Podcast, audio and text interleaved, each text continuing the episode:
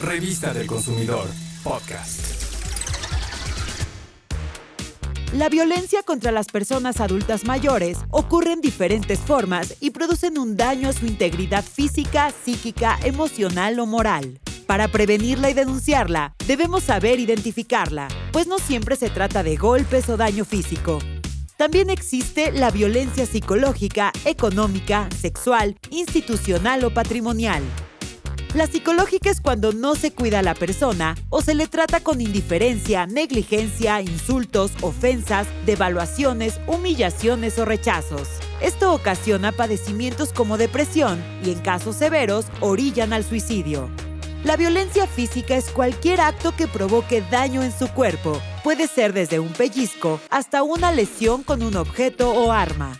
La violencia sexual a un adulto mayor ocurre cuando se vulnera y daña su cuerpo y su sexualidad sin su consentimiento, por ejemplo, tocamientos, acoso o violación.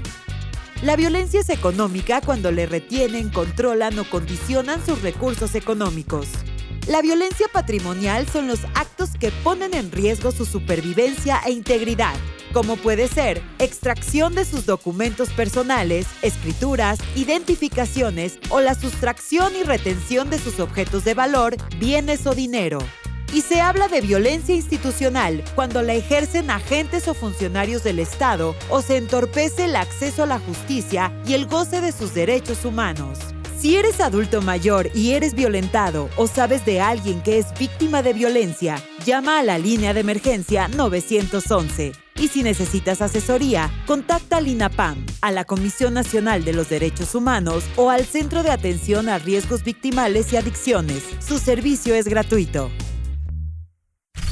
Revista del Consumidor, podcast.